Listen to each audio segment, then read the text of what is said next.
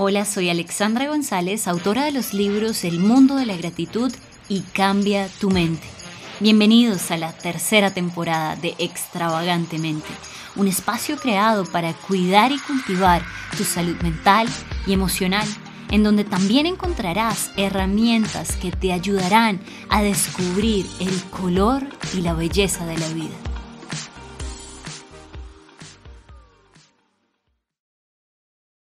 Bueno, bienvenidos a un nuevo episodio de Extravagantemente. Hoy estoy muy feliz porque tenemos una invitada muy especial para hablar de un tema que sé que es de gran interés para todos ustedes.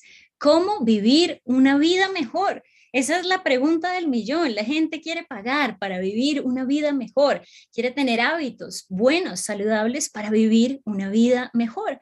Así que hoy nos acompaña Christy Müller. Ella es comunicadora, está presente en radio, televisión, es autora de libros, de dos libros muy importantes, Una vida mejor, su primer libro, y En la oscuridad resplandecerás. Además, yo puedo decir que es una mujer apasionada por Dios, carismática, que tiene una sonrisa bellísima y que hoy tenemos el gusto de tenerla en extravagantemente. Christy, bienvenida.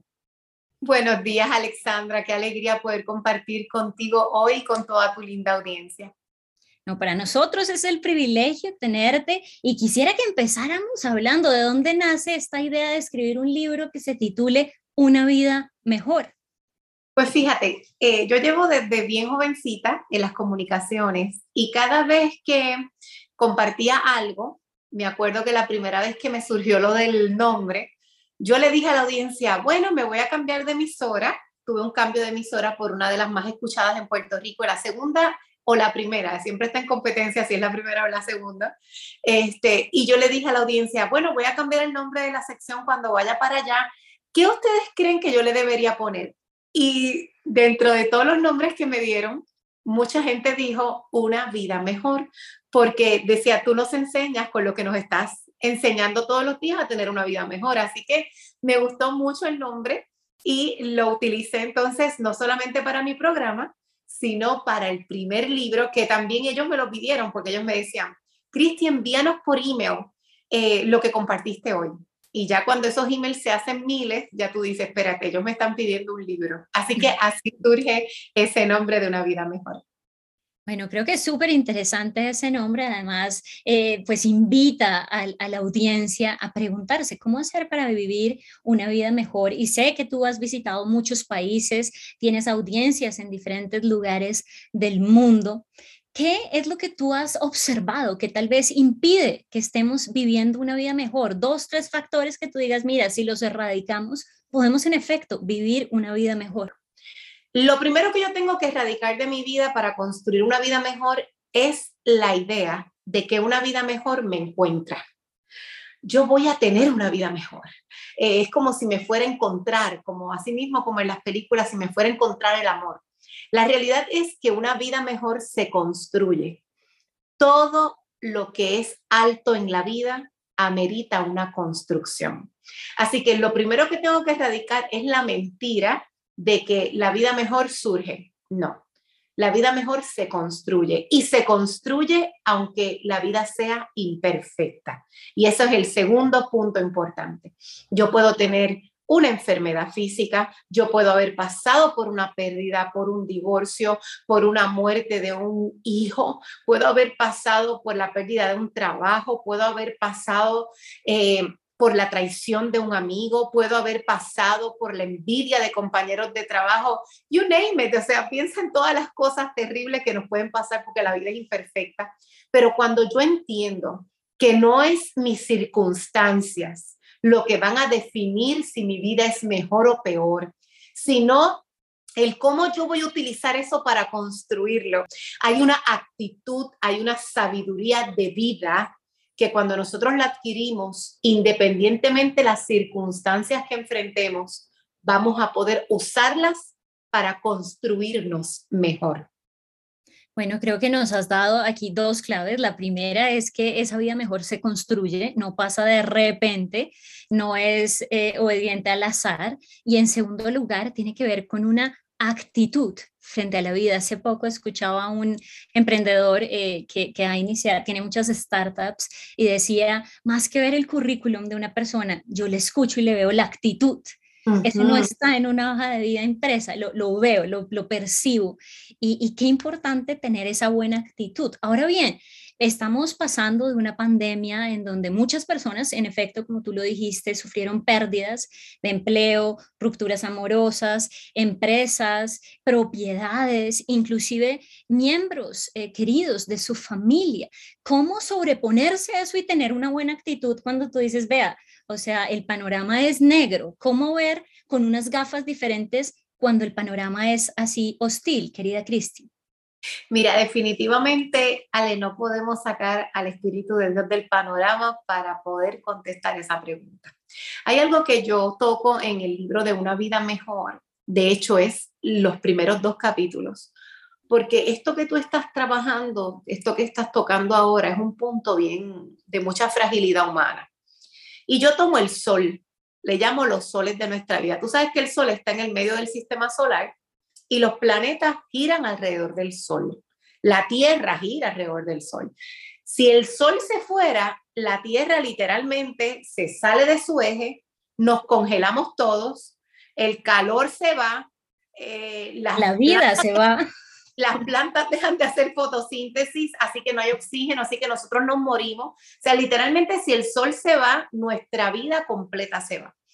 De momento comienzas desde muy pequeña, desde muy pequeño, a poner gente en ese sol. Ese es el centro de tu vida. Una pareja, un sueño, un trabajo, un ministerio.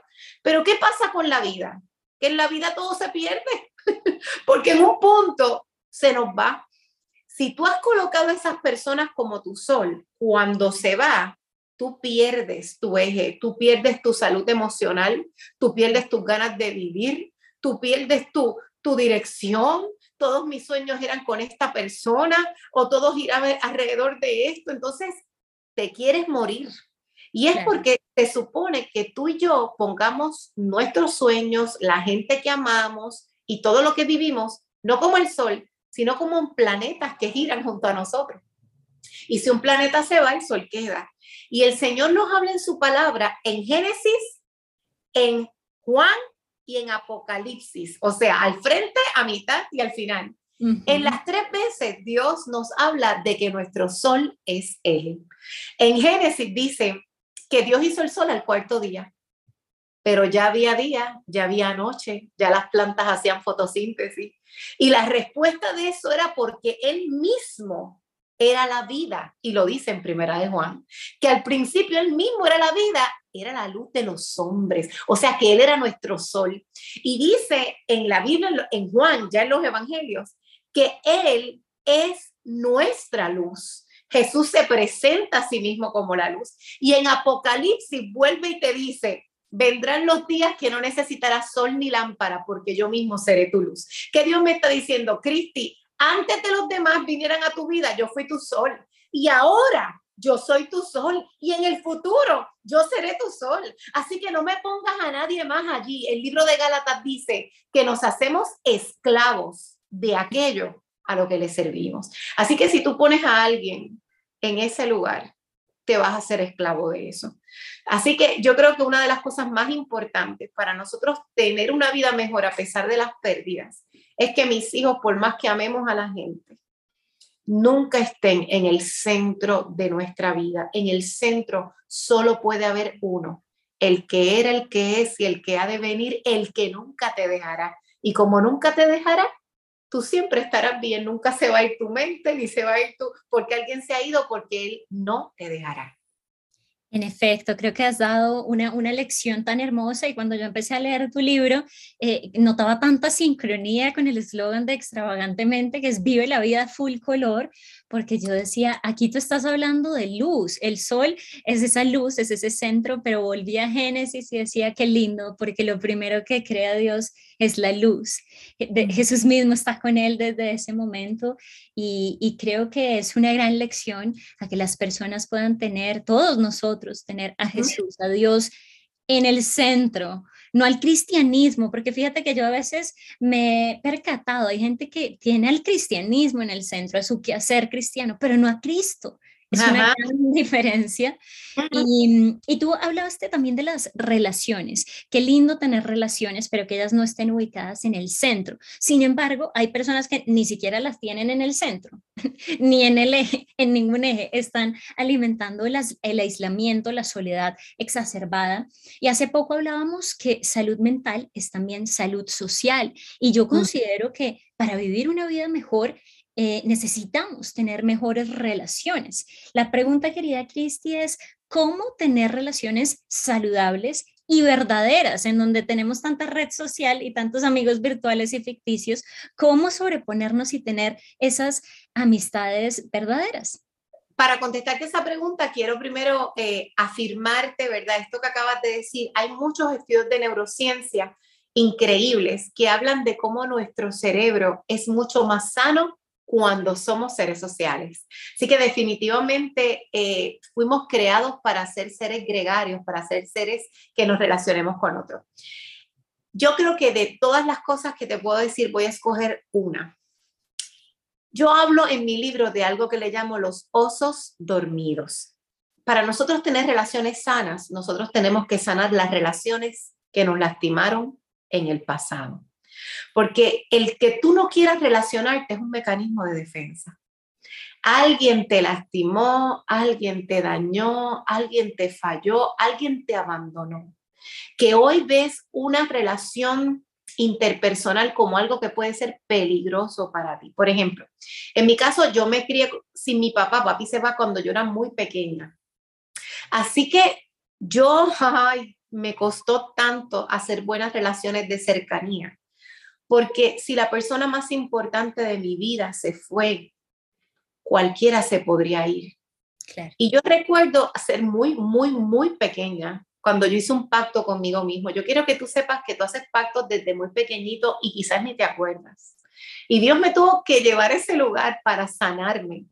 Tenía algunos seis años, estaba en un cumpleaños, estaba feliz porque mis amigos iban a conocer a mi papá el cumpleaños era en la tarde, por las 2, 3 de la tarde. Pasaron las 3, pasaron las 4, pasaron las 5, se acabó el cumpleaños, papi no llega.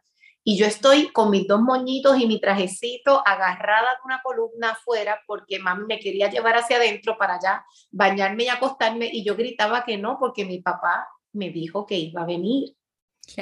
Y yo recuerdo que esa noche cuando por fin me obligaron a entrar, yo hice un pacto conmigo mismo, seis años, y yo dije, jamás voy a volver a creer en nadie, porque creer en la gente es sufrir.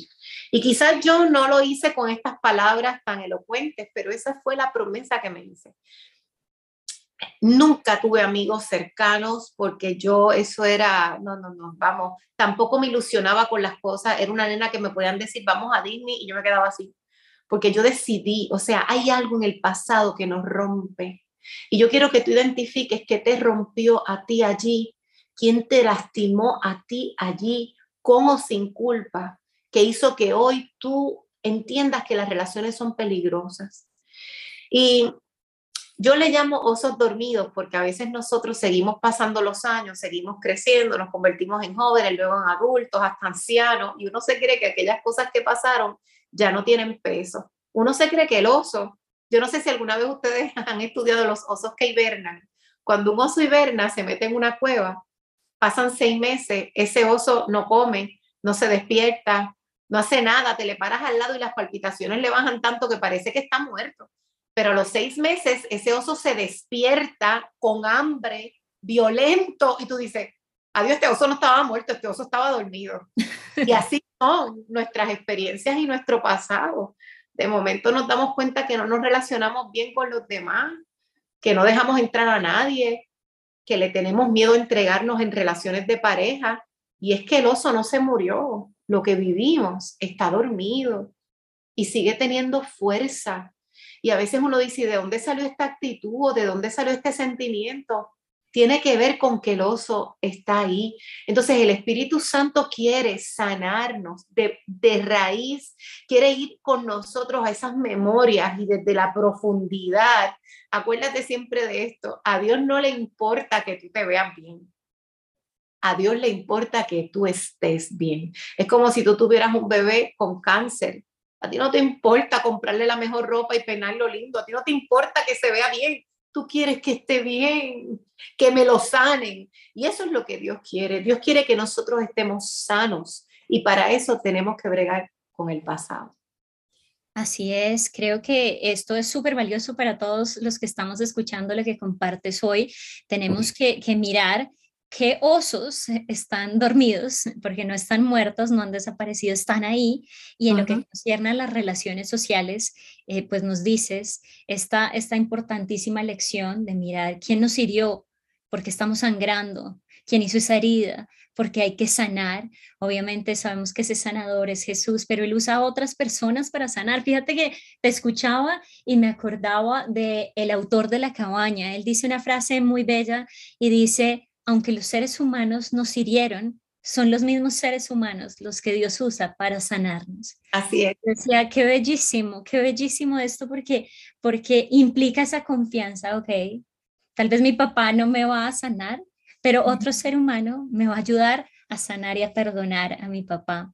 Qué lindo lo que tú dices, querida Cristi.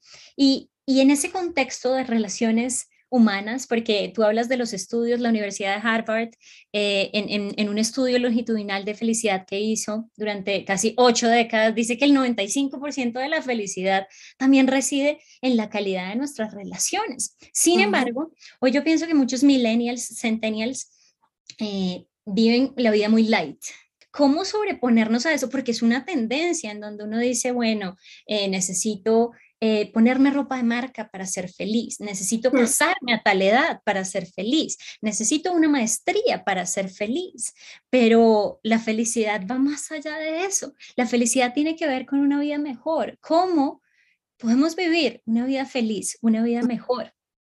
Yo creo que la respuesta a eso es cuando hay integralmente satisfacción nosotros no somos solo una cosa, o sea, nosotros tenemos muchos roles. Yo quiero que tú te imagines como un círculo y está dividido. O sea, fíjate que no, poniéndonos a nosotras como chicas, ¿sabes? Tenemos el rol de ser mujer. También tenemos el rol espiritual de ser hijas de Dios. También tenemos un propósito. Y ese propósito para el que hemos sido llamadas va a mezclarse de alguna forma de lo que estudiamos, de lo que trabajamos, nuestra vida profesional. Está la parte de la familia, está la parte de la relación interpersonal con una pareja. Hay muchas áreas en las que nosotras nos podemos desenvolver ahora mismo. Yo quisiera darte dos puntos en esta pregunta que me has hecho. La primera, yo creo que el hedonismo y el orgullo también se acaban o los puedes pisar cuando tu relación con Dios realmente toma vida. Cuando nosotros tenemos una relación verdadera con Dios, se acaba la lucha por demostrar nuestro valor. Hay una madurez espiritual que te lleva a estar también. Hace unos días hablaba con una amiga, ella también es muy famosa, es comunicadora, y yo le decía, me encanta en la etapa en la que estamos. No le tenemos que probar nada a nadie, no tenemos que demostrarle nada a nadie, sabemos quiénes somos, nuestro valor, y eso lo logramos, eso no nos lo dan los años, eso lo da nuestra relación con Dios.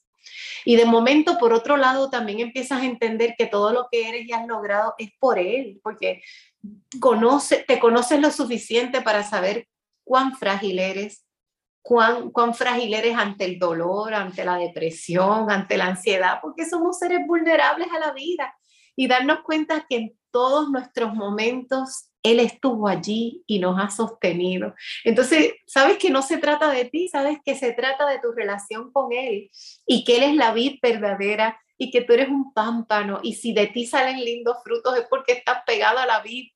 Y, y esa es la relación. Ahora, un segundo punto que también me gustaría traer en esto es el hecho de que Ciertamente cuando nosotros, eh, hay cosas en tu vida que tú no vas a estar satisfecha. Por ejemplo, hay muchas cosas que, que, yo puedo hacer en mi vida, pero hay cosas que no voy a poder. Por ejemplo, hay gente que, que nunca se casó y, su, y se quisieron haber casado. En mi caso, por ejemplo, yo voy a cumplir 20 años de matrimonio, pero no he sido mamá. Tú no le puedes dejar tu felicidad a los roles de tu vida. Tú tienes que ser feliz a pesar de que hayan cosas que no hayas podido lograr. Tengo amigas hermosas que han podido florecer en muchas áreas, pero en otras no pudieron porque sencillamente así fue. No hubo salud, algo faltó, pero no podemos dejarle la felicidad de nuestra vida a tener todo lo que hemos deseado. No. Tenemos que ser felices a pesar de eso. Y para eso te voy a dar una clave muy personal. Eh, te voy a dar el ejemplo de mí que no pude, no he podido ser mamá. Todos los estatus tienen sus beneficios y tienen sus cosas desafiantes. Yo me enfoco en el beneficio de lo que tengo, de lo que soy. Por ejemplo, una persona que es mamá tiene la belleza de ver a sus hijos todas las mañanas al despertar. Y las que no somos mamá tenemos la belleza de levantarnos más tarde. mamá están emparatadas muchas veces por estar criando, fregando, lavando y es bello porque aman esa vida, pero también las somos mamá, bueno, quizás estamos cansados, pero por estar trabajando en otras cosas y no necesariamente en el hogar. Y yo me trato de enfocar, yo puedo viajar más porque no soy mamá, puedo dedicarme más tiempo porque no soy mamá. ¿Qué estoy haciendo? Estoy viendo la belleza de lo que me ha tocado vivir. Porque si yo me enfoco en lo malo de lo que me ha tocado vivir, seré una infeliz siempre.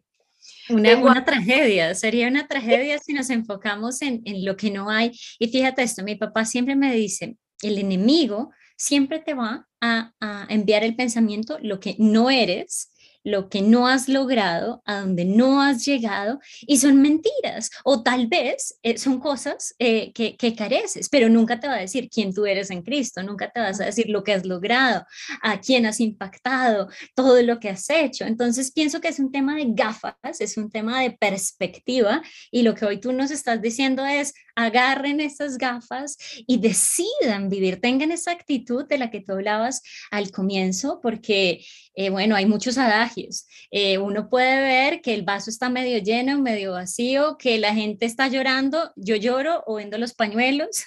Entonces, o sea, hay, hay tantas cosas, pero, pero pienso que es súper valioso y hoy las personas se están empapando de toda esta actitud y de, de el reto. Pienso que nos está retando a tener una relación más personal, más directa con Dios, que Él sea nuestro único sol y que sea la luz de nuestras vidas. Ahora bien, querida Cristi, sé que algunas personas dirán, qué lindo como habla Cristi, me encanta hasta su acento, su sonrisa despampanante, pero es muy tarde, es muy tarde, ya estoy muy vieja y tienen 30, tienen 35, y uno dice, ¿cómo que vieja? O sea, vieja el documento de identidad, el pasaporte. ¿Qué hacer? ¿Qué decirle a estas personas que dicen, no, mira, o sea, ya me divorcié, yo ya, ya quebré, ya lo intenté, ¿qué hacer?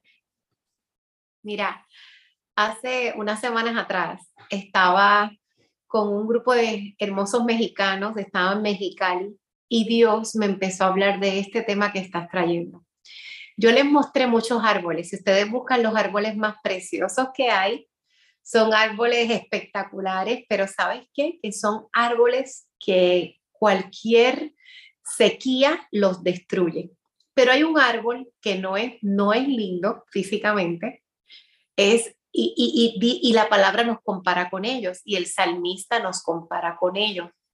Y cuando vemos ese árbol que no es bonito, me impresiona muchísimo porque los, los agricultores le llaman el árbol inmortal, porque después del tiempo de sequía, no importa los años que pasen, no importa lo viejo que esté, no importa el cómo haya sido su clima, del tronco salen nuevos, es como si salieran nueva, nuevos troncos, como si salieran troncos del tronco, y vuelve a vivir, o sea, es un árbol de, de olivo, es un árbol que no muere.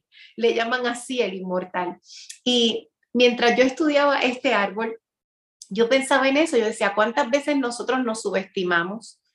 Eh, porque pues eh, quizás no somos el árbol más bello o quizás han venido temporadas de mucha sequía o quizás han pasado los años y quizás no hemos logrado lo que hemos querido pero el salmista decía, yo estoy como árbol de olivo en la casa de Dios. Saber que en nosotros hay propósito, saber que en nosotros hay resurrección de vida, saber que en nosotros hay propósito de vida. Y sabes que hay, de hecho, hay un árbol, me encantaría que pudiésemos poner la foto, este, yo te lo voy a enviar, este, mi querida Ale, porque hay un árbol que se llama, es un eucalipto que está en Hawái y conforme pasan los años, mientras más viejo es, su tronco comienza a cambiar de colores. Es una cosa espectacular, como si tuvieras la película de Avatar.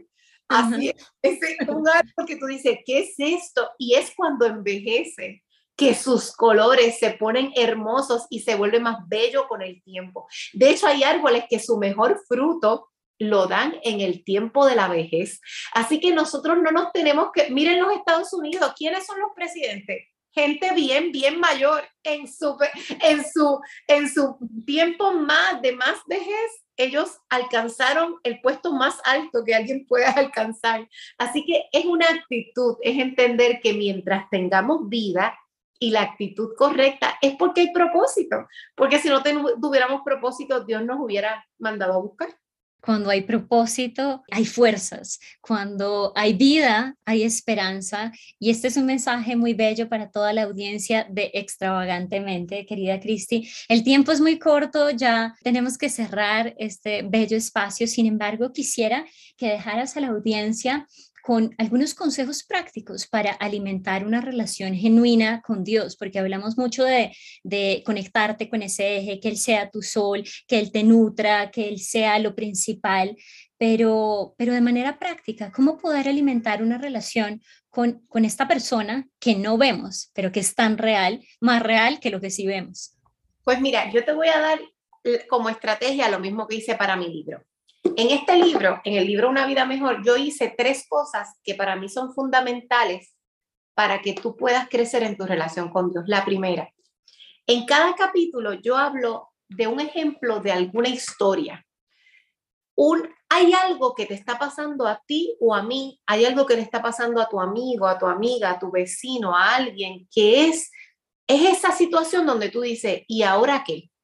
Luego, la segunda parte es, abrir las escrituras y ver lo que la Biblia dice de esa situación que yo estoy viviendo o que esa persona está viviendo. Y lo tercero que hago es hacer esto, un momento para mí. Es cuando yo me, me siento mi situación frente a la palabra de Dios y tengo mi tiempo para con Él poder aplicar la verdad de Él a mi vida. Te voy a dar un ejemplo. Supongamos que tú estás pasando por una separación o por una desilusión. ¿Qué dice Dios ante la pérdida? Y luego de qué dice Dios ante la pérdida, tener un momento entre Dios y yo y de todos esos principios aplicados a mí. Querida Cristi, muy feliz de haberte tenido hoy en Extravagantemente. Por favor, eh, dinos en dónde te podemos encontrar en redes sociales y en dónde las personas pueden adquirir tu libro. Mira, Ale, pues le doy la bienvenida a toda tu linda audiencia que me quiera seguir en Instagram, Christy Mueller, y en Facebook también, Christy Mueller. Tengo un canal de YouTube donde subo semanalmente enseñanzas de 20 minutos, pero enseñanzas bien relevantes. Puedes buscarme también ahí, Christy Mueller. Y estos son los dos libros. Se llama Una vida mejor. Mi nombre se escribe con CH, Y al final y como Muller para los que me van a seguir en las redes sociales. Y entonces el segundo libro que es para personas que están pasando por momentos de dolor, porque este libro es para sanar y para madurar. Este es para acompañarte en el dolor, un día a la vez. Un día a la vez, en efecto, tal como lo has dicho, un día a la vez se construye de manera deliberada una vida mejor. Un abrazo para ti, querida Cristi, y para toda la audiencia. Gracias por haberme acompañado en este episodio. Espero que este contenido haya sido de gran ayuda para tu vida. Te invito a que te suscribas a este podcast y lo compartas con amigos y familiares. Recuerda seguirme en redes sociales como arroba extravagante.mente y descarga gratuitamente nuestra revista desde www.extravagantemente.com.